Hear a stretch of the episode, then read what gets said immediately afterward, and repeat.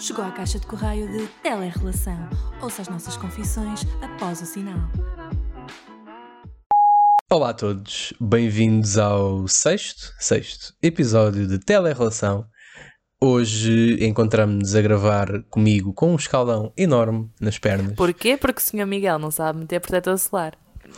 Uh, pronto, uh, já sabia que a Bárbara me ia dar este shade, mas uh, pronto, uma pessoa meteu o protetor em todo o lado, mas aplicou menos nas pernas. Mas isso não é o ponto do, do podcast. Portanto, o episódio de hoje é relacionado com o facto de nós, eu e Bárbara Martins, que vos fala diretamente de Estados Unidos da América, termos uma relação à distância e a Acho que essa parte já toda a gente Sim, sabe, não é? Mas... mas o ponto de hoje é mais direcionado para como os nossos amigos e familiares lidaram com a nossa relação à distância e o que é que disseram e como é que isso impactou a vida deles ou como é que eles achavam que isso iria impactar a noxa vida.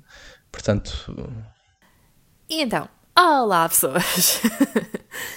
Hoje vamos falar de como é que os nossos pais, é, pensem só, como é que um pai nortenho reage ao facto de uma a sua filha ter um namorado do sul?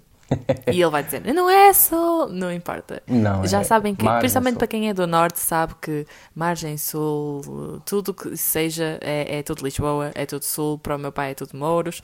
Uh, para... Gaia não é a mesma coisa do que Porto, eu sei disso, não é? Mas, é, okay. Não, Gaia, não, eu nunca me ouviste a contestar tal coisa, porque é um conselho que faz parte do Porto.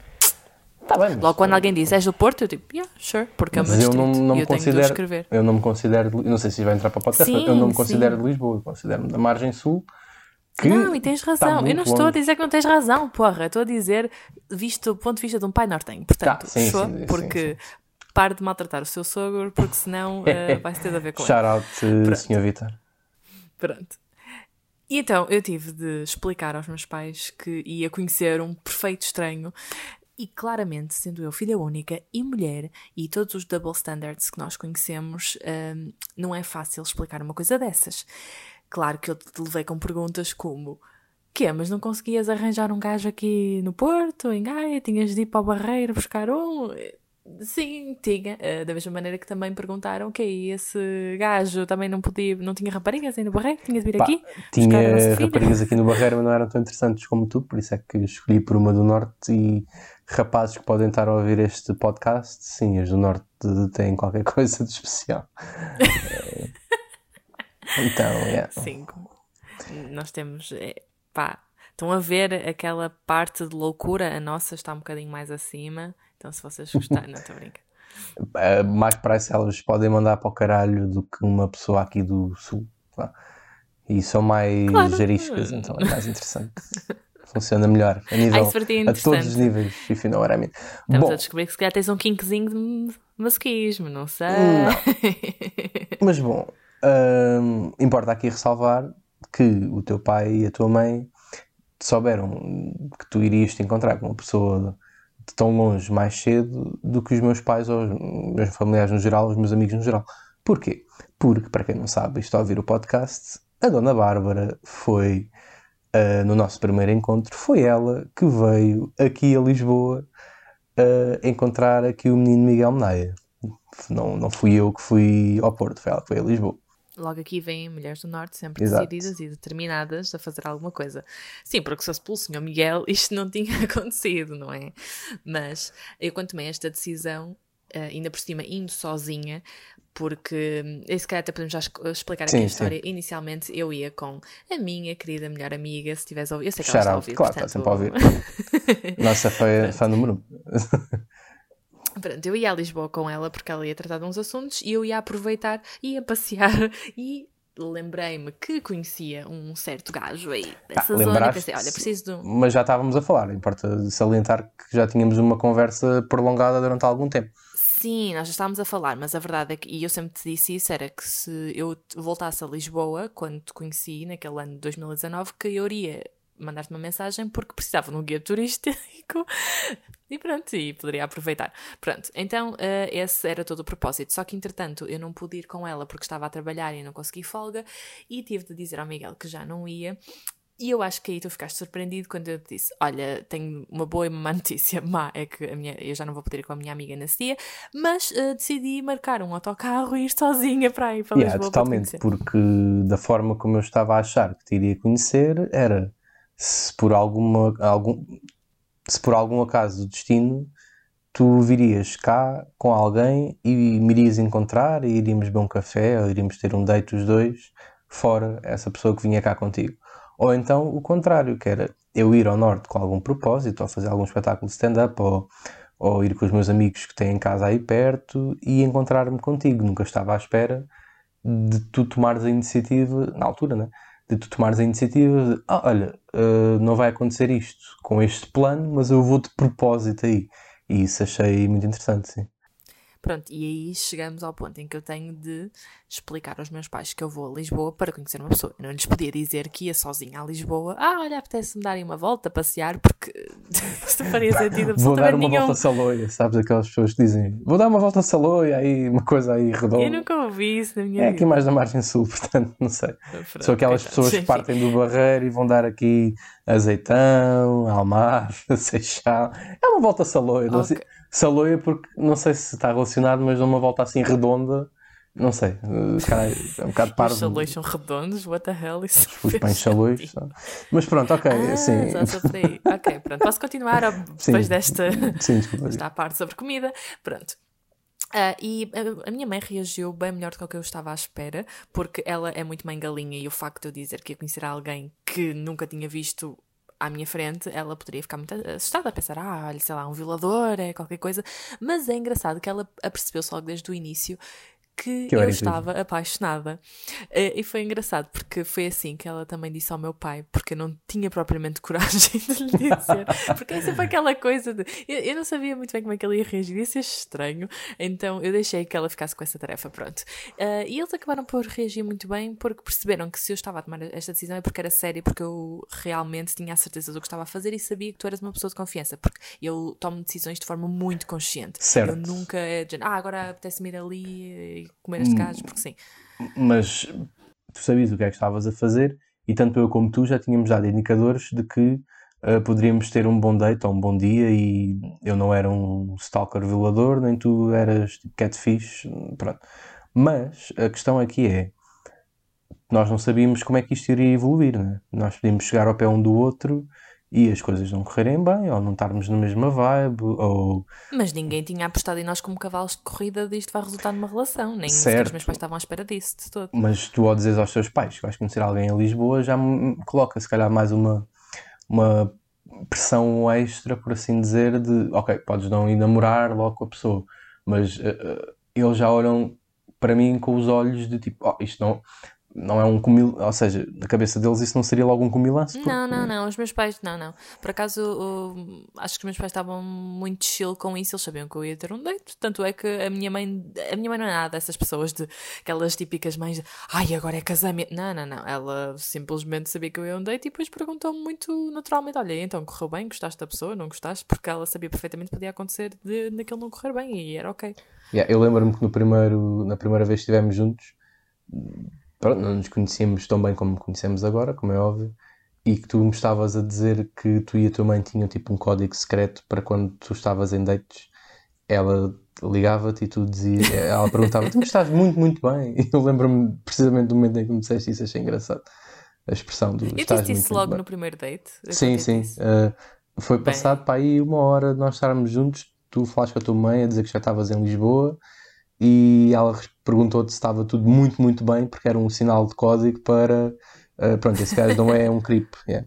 Sim, ela tinha sempre medo que eu pudesse estar a ser obrigada a dizer alguma coisa que eu não estava a sentir no momento, e então, pronto, daí essa. Eu acho que é muito melhor nós estarmos abertos com os nossos pais. Pronto, claro que nós temos sempre uma proximidade eh, maior com um dos dois, com a mãe ou com o pai, pronto. Por isso, de acordo com a proximidade que vocês tenham mais, eu acho que é fixe estarem abertos com a vossa mãe com o vosso pai para contarem estas coisas, porque às Sim. vezes eu sei que às vezes pode ser um bocadinho chato estarem, ter de estarem sempre a dizer ah, olha, agora vou ali ou vou lá, mas uma coisa que a minha mãe me ensinou sempre foi imagina que te acontecia alguma coisa e eu não sabia onde é que tu estavas. Se a polícia, se eu- como é que eu ia dizer à polícia dar uma pista onde é que tu estavas para tentar ajudar ao caso. Não podia. E eu sei que isto pode parecer um bocadinho dramático e para quem for um bocadinho mais novo vai pensar: Ah, mas eu só estava ali no café com os meus amigos, eu só fui num date. Mas o só fui num date, eu não sou de todo uh, contra as pessoas irem em dates, claro, maiores de idades, mas irem em dates com pessoas que não conhecem. Mas é bom que alguém saiba, seja os vossos pais ou um amigo,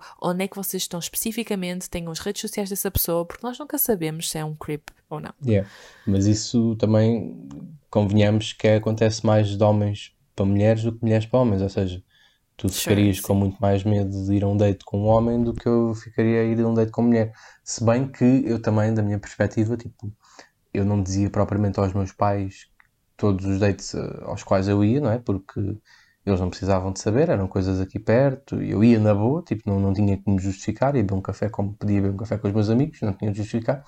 Mas eu por acaso sempre fiz essa cena de dizer a alguém que ia me encontrar com alguém. Caso, mesmo que, mesmo que sentisse que estava tudo ok, eu sempre mandava assim umas dicas tipo a amigos mais próximos a dizer, olha, hoje vou sair, vou ter um date, uma pessoa, X, Y, não sei No teu caso, eu não me lembro se disse a alguém especificamente no dia que ia ter contigo, mas. Uh... Os teus pais sabiam, Dou? Eh, que ias ter com uma rapariga? A minha avó sabia que eu ia ter com uma rapariga. Os meus pais acho que também. E os teus pais não?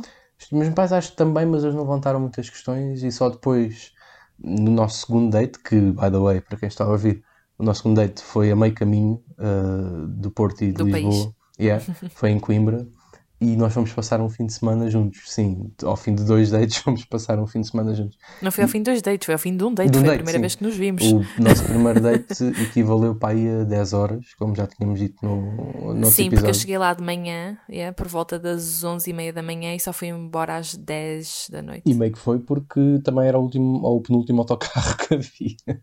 Então era sinal que correu bem. Podia não ter corrido e tu podias ter basado a qualquer momento, ou eu ter basado a qualquer momento. Mas uh, eu só abri uh, o jogo com os meus pais no segundo date porque foi quando disse, olha, conheci uma pessoa, e disse mesmo a sério, olha, conheci uma pessoa, uma rapariga, e meus pais, daquela dica do, ah, ainda bem, vê lá, estás muito tempo, tipo, vê lá se desencalhaste, não sei o quê. Uh, conheci uma rapariga, pá, estou a contar que seja sério, porque na altura ainda não namorávamos, era só um date e vou com ela a Coimbra e estou a gostar muito de a conhecer e pronto, ela não é daqui, olhem, é do Porto, mas está-se bem e eles sempre levaram na boa, sempre aceitaram isso. Eles não te questionaram logo como é que tu me tinhas conhecido, pelo facto de eu ser não, do Porto? por acaso não. A sério? Acho que não puderam. Uh, podem ter falado disso, mas eu usei aquela cena que eles sabiam que eu tinha estado na passagem no ano anterior no Porto, portanto ah, sim, Eles sabiam propriamente que podia ter sido a partir daí, nunca pensaram que podia ser através de uma aplicação. E mesmo que tivessem pensado, acho que isso não seria preponderante para eles terem uma opinião sobre ti ou não. Sim, acho que os meus pais também teriam, não teriam uma opinião mais negativa por ser por uma uh, app, mas acho que na mesma a questão toda. De, a nossa história da passagem de ano é sempre mais fácil de contar a Sim. familiares do que dizeres, olha, conheci-o no Tinder e, cena. e, e a da passagem ano é verdade, não é mesmo? E os teus amigos, como é que reagiram quando tu disseste, aos teus amigos, no caso? Então, um, eu não disse, na altura que eu fui sair contigo a primeira vez, eu não contei, uh, eu, não, eu não acho que tenha contado contado a muita gente. Obviamente que a minha melhor amiga sabia sempre, mas eu sei que a maior parte das minhas amigas eu contei depois de ter vindo do date. Sei que algumas eu até tinha dado, já tinha dado a dica de, ah, olha, conheci este rapaz e eu nunca ouvi, pronto, vamos ver como é que corre, mas eu só contei mais depois de ter voltado. E eu lembro que toda a gente ficou muito chocada porque no nosso primeiro encontro, quando eu te vi pela primeira vez, eu fui a correr para os teus braços e pronto, enfim, parecia que já nos conhecíamos ao tempo e estávamos ali a fazer toda uma cena de um filme. E toda a gente ficou muito surpreendida porque, mas tu nunca o tinhas visto na vida, como é que te sentiste tão confortável? É, é isso, é esse toque. E eu, eu não sei explicar, porque é daquelas coisas que tu sentes, simplesmente. E porque nós também já tínhamos uh, estado a construir essas camadas de intimidade e de confiança. Sim, Até nos conhecemos eu considerava que já te conhecia bem, mesmo não te tendo conhecido nunca pessoalmente, considerava que tu uh, tipo, eras bem fixe e tinhas super e que tinhas imensas coisas em comum comigo e que isso provavelmente poderia resultar numa cena melhor. Um, no meu caso, eu acho que não disse propriamente a nenhum amigo meu, mas uh, de qualquer das formas, uh, só depois uh, de ter estado contigo é que falei mais abertamente com os meus amigos e eles sempre levaram na boa, super tranquilos. Nunca Não, tens de contar a história do que tu inicialmente não lhes contaste a verdade. Tu disseste-lhes que eu fui a Lisboa na mesma com a minha amiga porque tinha esse propósito e não que eu fui de propósito para te conhecer. É verdade. Eu, Nunca percebi eu- muito bem porquê. Porquê que decidiste fazer isso? Se calhar porque tinha medo que eles pudessem julgar uh, a cena do. Então, mas ela vai de propósito a Lisboa para conhecer um gajo. Então, mas isso, Isso é é uma tipo. coisa boa. Sim, é verdade, mas ao mesmo tempo eu pensei, então, mas uh, será que. Imagina, imagina que não corria bem, ou imagina que, que não era bem aquela cena que nós os dois estávamos à procura. Eles depois iam, iam te pôr numa posição diferente e eu não queria. Sei lá, senti um bocado aquela, aquele julgamento do ah, yeah, então ela agora foi fazer isso, tipo, essa gaja é um bocado maluca. Foi o que eu achava que eles iam pensar. Bah. Era o que eu achava O que que eles não iam passaram pensar. de todo, porque neste momento tu levas bullying de mim e deles e não. Pá, pronto. Pior do que isso, só mesmo as minhas pernas em modo camarão. Neste momento. Pá, lamenta-se que tu não saibas o que é que é É proteção em que, malta, 2020. está a arder imenso. Isto é pior que o coronavírus. What the fuck, não é? não, não Bem. é. ok.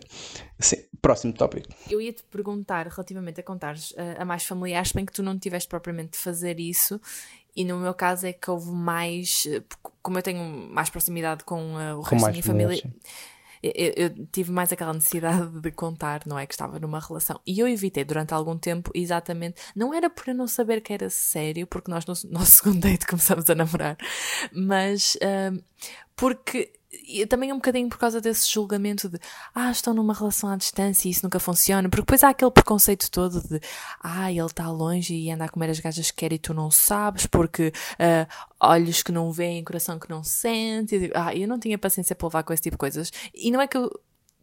Eu, não, eu por acaso tive a sorte de não levar com isso, mas eu acho que é porque eu também controlei bem a forma como é Sim, que ia sim. contar. Então, eu deixei, deixei passar Coimbra e só no nosso terceiro date, nós fazíamos um date por mês, para quem está aí a ouvir desse lado, e em novembro uh, o Miguel veio ao Porto. E eu sabia que eventualmente nós podíamos estar na rua, em qualquer sítio, e a minha família vê-lo e não saber quem era. E eu achei que isso era muito mau tom, eles não saberem uh, quem era.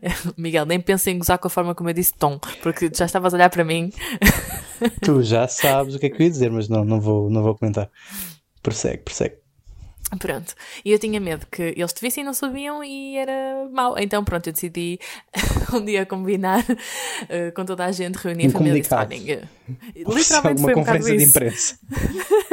Para dizer: olhem, eu estou a namorar com um gajo de Lisboa, eu sei que custa muito a todos vocês, é uma coisa péssima, não estou a brincar. Mas foi só para dizer que estava numa relação à distância e pronto. E caso eles te vissem, iam saber e porque também queria que eles te conhecessem, eventualmente. Sim, do que tu me contaste na altura também foi super tranquilo para eles. E mesmo da minha família, pronto, eh, sabes que a minha família mais próxima são os meus pais, a minha tia a minha avó. E a todas as pessoas que eu disse, eh, estas que eu mencionei agora, também levaram na boa, nu- nunca houve problemas. Eh, Provavelmente eh, só haveria problemas se, sei lá, ou se eles não sentissem bem que isto era mesmo uma cena que fosse para ficar Uhum. se eles achassem que era tipo, ou que eu não estava suficientemente feliz, ou que a relação teria dado muitos problemas, ou que eu andava em constantes discussões contigo, ou que se notasse na minha, no meu percurso que não estava tão bem, se calhar, eu- se, calhar eles iam achar que as coisas poderiam não ser tão boas. Mas como eu estava super feliz e as coisas estavam a correr super bem comigo e eu partilhava muitas coisas de ti e eles perceberam que tu eras uma boa pessoa, acho que lhes era indiferente ser uma relação à distância ou uma relação de duas casas ou três casas diferentes. Achas que esse é um medo mais presente numa relação à distância? Ou, ou no- neste caso, o medo dos familiares que as coisas corram mal é mais presente numa relação à distância do que numa relação próxima? Provavelmente eles ficam muito mais con- consciencializados para essa questão porque eh, lá está, não, inicial, numa fase inicial podem, logo não, podem não conhecer logo a pessoa e depois também é a questão de das coisas provavelmente à distância não funcionarem tão bem porque tu não estás ao pé de mim e sei lá. Mas não achas que isso é uma, uma ideia pré-concebida que acho, as pessoas têm acho. de ah, está à distância como não se vêem, ou a não se atrair, não, claro. estão sempre em discussões e não tem de ser assim. Tantas relações à distância que funcionam bem. Felizmente, sim, mas felizmente nós somos a exceção que não confirma essa regra, não é? Mas podia-se dar o caso de, de ser isso. E, e, se eles sentissem da parte deles que fosse isso, tanto da tua parte da tua família como da minha, eu acho que as coisas, se calhar, nesse aspecto não, não teriam sido tão fixe, porque eles não sabiam onde é, em que ponto é que nós estávamos. Aqui neste caso sabem, e sabem que estamos muito bem, mas se não soubessem e se sentissem que estávamos mal desde o início, se calhar as coisas teriam sido diferentes, não sei. Sim, eu acho que perceberam desde o início nós estávamos muito sérios sobre o que estávamos a tentar construir. E mesmo os nossos amigos, digo. Sim, mesmo os nossos amigos também. Nunca houve aquela estranheza, mesmo quando te apresentei a amigas minhas e assim de fazerem perguntas, ou, ou mesmo perguntarem-me diretamente a mim de ah, mas como é que isso Porquê? funciona e vocês yeah. aguentam? Porquê? Não, mas tipo, porquê é que vocês querem estar assim à distância? Yeah, yeah. Nunca foi isso, porque eu acho que eles perceberam desde o início que gostávamos mesmo muito um do outro e que éramos um, um fit perfeito um para o outro, o que é muito difícil de encontrar. Eu acho que a partir do momento em que tu encontras alguém que tu sentes que é a tua alma gêmea, sobrepõe-se a qualquer outra coisa. Eu nunca na vida ia dizer, olha, eu não quero estar à distância e perder a oportunidade de estar com alguém que eu acredito genuinamente que é a minha alma gêmea. Não, de todo. Tipo, venha à distância, venha um tsunami, caguei. Por isso já sabem, meus putos, isto é sempre a rasgar. What the hell? Eu digo-te uma coisa não. maravilhosa e, e, é isto, levo com. Não, estou só a ser cocky, mas é verdade, eu também sinto que és a minha alma gêmea. Isto agora te ficou um bocado. Acho uh, bem. E isto leva-nos a outro tópico que tu falaste em amigos e eles sentirem que nós éramos um, um médios perfeito um para o outro. E eu acho que nós temos uma cena muito boa, os dois, que é quando estamos. Agora vou falar mais na parte da, da amizade, da, da nossa relação face à amizade dos outros. Não sei, não, não me expliquei bem, desculpa. Agora vou falar mais sobre nós os dois estarmos a funcionar enquanto casal num grupo de amigos, por assim dizer, tanto do, da tua parte como da minha parte. Exato. Ok, Isso PDA, leva... sim ou não? Exatamente. Isso leva-nos ao ponto de nós, numa, estando os dois numa relação super fixe e não sei o quê, normalmente, enquanto estamos com amigos, nunca funcionamos naquela cena cheesy e amorosa de estar sempre aos beijinhos e agarrados e tal. Apesar de tu seres a minha namorada, também te sinto como uma melhor amiga em que é tipo, yeah, és o meu bro, tipo, apesar, de todo, apesar de todas as outras coisas uh, para além disso, que existem e são bastantes, e caso não saibam, vão ver o episódio anterior onde falamos sobre nudes, um, existem muitas outras coisas que me fazem ver que tu és tipo, a minha melhor amiga e que falamos imenso sobre imensas coisas e que quando estamos em grupos de amigos funcionamos super bem sem essas cenas do ah, amor, não sei. Pronto, já compensaste pela, aquela cena do rasgar, já estás desculpado. Muito bem. Para quem não sabe, a PDA é Public Demonstration of Affection, ou seja, demonstrações de afeto público. E existe toda uma questão em volta disso, porque quando está num grupo de amigos, sabem aquele casal que se está a lambuzar fortemente yeah. à vossa frente e vocês pensam: o que é que eles estão a fazer aqui? Arranjem um quarto. Isso é uma coisa que me deixa extremamente desconfortável eh, também. Eu nunca na vida chamaria a atenção de amigos meus que estivessem a fazer isso de todo, eu deixo-os na vidinha dele, claro, mas fazer eu, não se eu, se eu, estou ali com os meus amigos e ele vê o meu namorado, é para estarmos a conviver todos enquanto amigos. E exatamente era isso que estavas a dizer. Eu, nós não somos só um casal. Nós também temos uma forte amizade e quando estamos nesses contextos eu vejo-te como um amigo, como o meu melhor amigo. E é engraçado que às vezes os teus amigos até agiam uh, surpreendidos quando eu dizia Ei, Omnaia! E eles ficam What the fuck, porque é que a tua namorada te chama assim? Yeah, Não, porque, yeah, às vezes nós somos muito bros, yeah. Yeah. Sim, eu percebo, mas por outro lado, tu cais também na cena, e tu já sabes que eu, que eu te vou dizer isto, cais na cena de ser um extremismo imenso ao ponto de eu, quase, enquanto estou com amigos meus, uh, se der um beijo para ti, tipo, dás, retribuis, mas eu sei que ficas uh, com aquele constrangimento de pá, olha aí, estamos tipo em, em grupo e relaxa, não, não precisas me estar aqui a, a mamar na boca. Uma e ok, coisa... eu percebo isso. Não, uma coisa é estás pronto, com a mão pousada, um abracinho, cenas. Agora, eu não sinto a necessidade quando estamos num grupo de estar a beijar a pessoa, assim, porque isso é uma cena que depois nós estamos, podemos fazer os dois depois de, daquele momento. Eu não estou a dizer que é errado fazer, apenas sinto-me mais confortável em estar a sós contigo nisso. Isso depois depende sempre do que é que a pessoa se sente mais confortável. Eu, no meu caso, sinto-me confortável.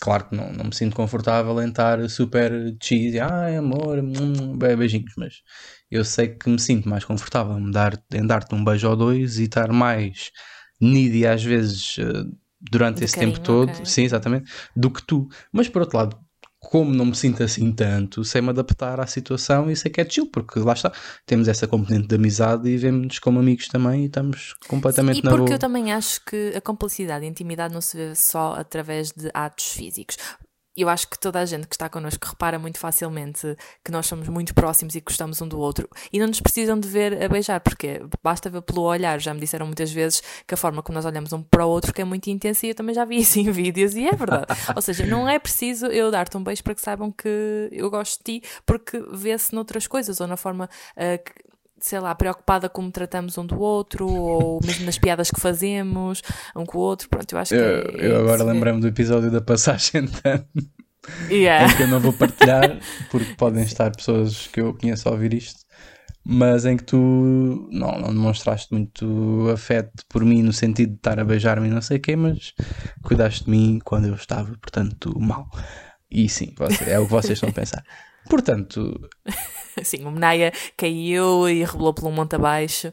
Fernando, não, não, isso não. Uh, mas tu estavas a dizer isso de sentes-te confortável a fazer um bocadinho de PDA, isso com os teus amigos. Mas se fosse à frente dos teus pais, também te sentirias? Sim, é boa, sim, dar-te um beijinho de vez em quando. Ai não, com os meus pais ainda era pior. Não! E não é que os meus pais sejam, eh, para quem tiver a ouvir, pensa, ai, o que eles não permitem. Não, não, sou mesmo eu que não me permito fazer isso porque acho, ai, é tão, tão estranho para mim, eu ia me sentir tão constrangida, não sei. Não, com os meus pais eu estou na boa. Se eu quiser dar um beijo, tipo, não é, não é estar-te a mamar da boca durante 5 minutos, mas se quiser te dar um beijinho tranquilo, yeah, dá ah, um beijinho tranquilo. Ok, mas isso é uma coisa rápida, chill, sim. É um... Não, mas tá um, dois, três, de vez em quando, ao, ao ponto da noite. 5, 10. Mas uh, estar constantemente, não, isso também acho desnecessário. Porque lá está, nós temos, sabemos muito bem o tempo um do outro e o espaço um do outro onde isso pode acontecer melhor. Portanto, a relação à distância funciona. É isso que nós temos vindo a comprovar estes yeah. episódios todos. Parece que nós estamos a tentar converter pessoas yeah, para yeah. um clube de relações à distância, não parece? Parece. Eu, por acaso, tenho-me sentido muito, muito feliz com, com o feedback que temos tido de pessoas a dizer que nota-se mesmo que nós estamos pronto, apaixonados e que as coisas funcionam bem connosco e nota-se pela forma como falamos e não sei o quê. E isso é interessante e eu não estava à espera de ter tanto feedback nos primeiros episódios deste podcast, até porque a nossa base de seguidores não é assim tanta. E então posso dar esse shout-out agora aí às pessoas que ouvem o podcast que estão-nos a fazer, estão-nos a dar motivação para nós continuarmos a ter estes temas interessantes até porque isto vai ser giro do ponto de vista temporal, um, porque nós vamos. Quantos episódios é que faltam até eu chegar em agosto? Nós tínhamos dito que eram. Não, yeah, era era à volta de 13, não 13, né? 13, 14. Já eu estive a ver aqui 6. muito rápido no, no calendário. Já, já estamos a metade, se pensarmos bem, quase, praticamente. Ok, agora vai ser esta semana, depois 2, 3, 4, 5, 6, 7, 8. Uh, um, no nono episódio que sair, que é dia 20 de agosto, quinta-feira, eu já estou em Portugal. O nosso nono, nono episódio. Não, então... faltam nove, desculpa. Ah, não, okay. faltam nove. Bárbara e contas, pronto, não sou só eu. LOL. Olha, ao menos não estou com escalda. Bem, não, sim, ou, ou, seja, faltam nove episódios, ou seja, falta praticamente tantos episódios como os que nós gravamos agora, portanto isso é bacana. Mas estavas a dizer que, sim, no ponto de vista temporal, isso vai ser interessante. Isso vai ser interessante porque depois nós vamos poder dar uh, a nossa perspectiva de, após estes seis meses longe, o que é que é voltarmos a estar juntos? Se houve alguma estranheza, uh, como é que estamos a funcionar. não faças essas caras, Miguel Menai, que as pessoas não te estão a ver e eu é que tenho de lidar contigo. Pronto, vai começar agora aqui uma motinha, portanto eu vou continuar este podcast sozinha. Não. E isto tudo para. Nós estamos aqui a fazer este podcast, eu acho que é maioritariamente para mostrar a nossa experiência e dar uh, alento a outros casais que estejam na mesma situação para demonstrar que não, as coisas não têm de ser sempre horríveis e estarem sempre a discutir. E, e claro que não vai ser sempre fácil. Acho que às vezes nós podemos estar aqui a demonstrar um lado maravilhoso certo. de como gostamos muito do outro e funciona, mas Mas também vamos reservar um episódio para, só para falar das coisas que não são fáceis numa relação à distância, claro. Sim, e neste momento vamos ter de acabar o episódio já, não só porque estamos sem tempo, mas porque a minha colega de quarto pôs música agora alta e vai-se começar a ouvir, por isso eu peço desculpa. Por isso já sabem, coisas do costume. Queres dizer, Menei? Uh, não, por acaso foi mesmo no timing certo. Obrigado à colega de casa da Bárbara. Subscrevam o nosso podcast nas plataformas do costume: SoundCloud, SoundCloud, Apple Podcasts e Spotify. E Spotify, exatamente. Obrigado, Bárbara. Uh, Sigam-nos no Instagram, da Babs Live e Miguel Menaia. Sigam-nos também no Twitter, porque acho que temos tido mais expressão no Twitter agora Uhum. E isso é importante. Falar de questões importantes e relevantes. Sim. sim. a Bárbara está sempre a falar sobre cenas de ativismo, lá dela, estou a brincar. Tá lá sempre... dela, sim, sim. Coisas lá dela. Costumo ir para a rua ela, queimar uns tiás e tal. Ela, eu também mando umas piadas e tal. Não, mas por acaso os nossos, os nossos Twitters são interessantes porque abordamos oh. cenas da atualidade em que é bacana tipo, mostrar ao mundo, isso é fixe. Portanto, sigam-nos também no Twitter, uh, Miguel Menaia e barra revoltada, não sei se é depois. Pronto. Quero quem tiver a ouvir o meu username vai ficar um bocadinho confusa, mas eu criei numa altura em que estava bastante revoltada. Bem, e agora já devem estar a levar aqui com uma boa quizombada nesses ouvidos, por isso, adiós. Até o próximo episódio, sejam felizes e um beijo grande.